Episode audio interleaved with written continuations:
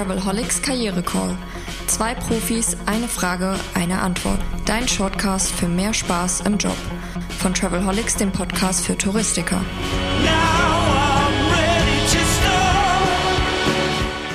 Willkommen zurück zum Travelholics Karriere Call Staffel 4 mit Heike, Heiner und Roman im Studio zu konkreten Fragen des Arbeitsalltages, aber auch über den Arbeitsalltag hinaus. Und heute ist es nochmal richtig spannend. Ich habe ja in der letzten Episode schon gesagt, ein bisschen pikant ist das Thema für mich auch, aber es geht natürlich auch darum, äh, wie authentisch bin ich eigentlich im Job, um das Thema Authentizität. Ähm, wie stelle ich mich da? Wie werde ich wahrgenommen? Und wo gibt es Leitplanken und Regeln, die ich äh, beachte und einhalten sollte? Heiner, lass uns auf die Metaebene gehen.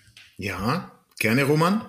Und die Metaebene hält gerade auf der mentalen Ebene auch einiges Spannende bereit. Zum Stichwort oder zum Thema Authentizität. Das, was man landsläufig ja so kennt oder gerne auch hört, ist, ja, sei einfach du selbst und schau, dass du stimmig bist, verbieg dich nicht und so.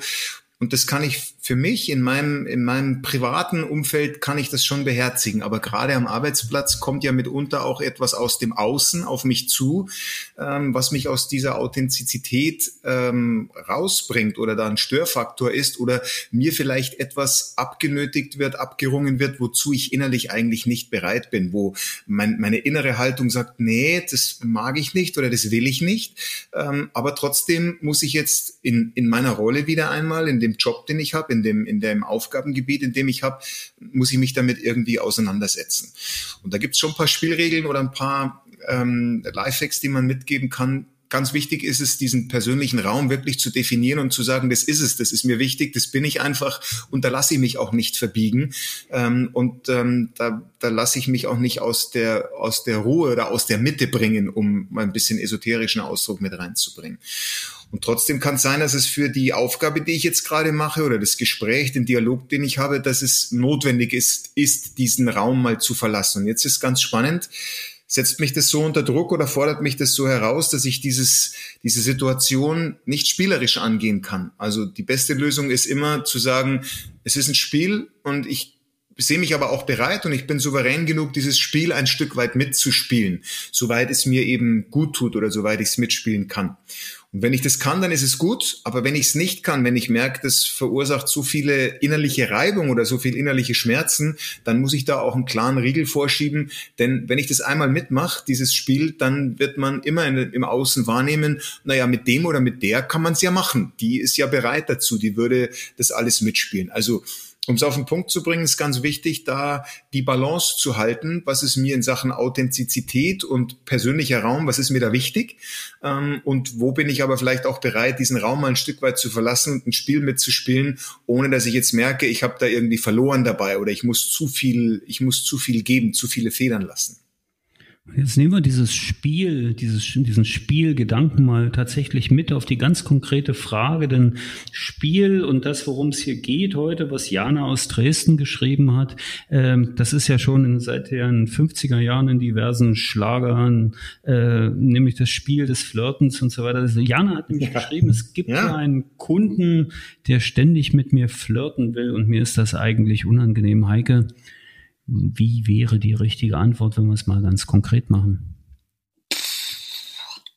Anspruchsvolle Situation, wirklich extrem anspruchsvoll und komplex, weil Natürlich freuen wir uns, freut sich die Jana ja auch wahrscheinlich, Jana, wenn, wenn, wenn, wenn sie eine Beziehung zu dem Kunden aufbauen können ähm, und aus, aus dem Erstkunden auch Stammkunden werden.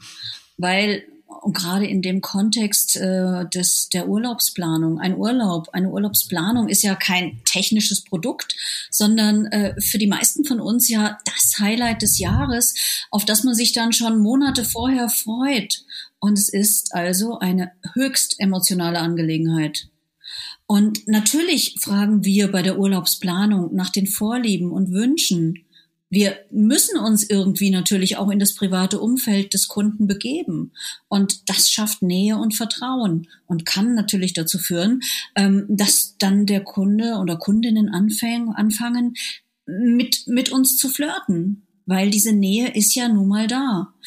Und wir können ja in so einer Situation nicht auf einmal komplett unser Verhalten verändern. Deswegen mein Tipp für Sie, liebe Jana, Sie sollten bei kommenden Kontakten auf einer freundlich sachlichen Ebene bleiben und sobald der Kunde das Gespräch auf private Themen legt, die jetzt nichts direkt mit dem Urlaub zu tun haben, versuchen, den Bogen zu schlagen und Bezug zu nehmen auf die gebuchte Urlaubsreise. Und ähm, ganz gut äh, gelingt das vielleicht, wenn Sie zum Beispiel die Destination, die Destination oder das Hotel, welches der Kunde gebucht hat, persönlich kennen und dann ihm erzählen, ah ja, genau, dies und das und jenes in dem Hotel hat ihrem Freund oder hat ihrem Mann ganz besonders gut gefallen. Das dürfen Sie an dieser Stelle auch dann tun, wenn Sie aktuell vielleicht Single sind, äh, weil mit dieser Aussage schaffen Sie freundlich eine einen gewissen Abstand und geben dem Kunden die Chance, das auch ähm, zukünftig ähm, zu beachten, dass da ein Freund oder ein Mann in ihrem Leben ist und ähm, dann vielleicht auf eine etwas unverbindlichere Art weiter mit ihm verkehren.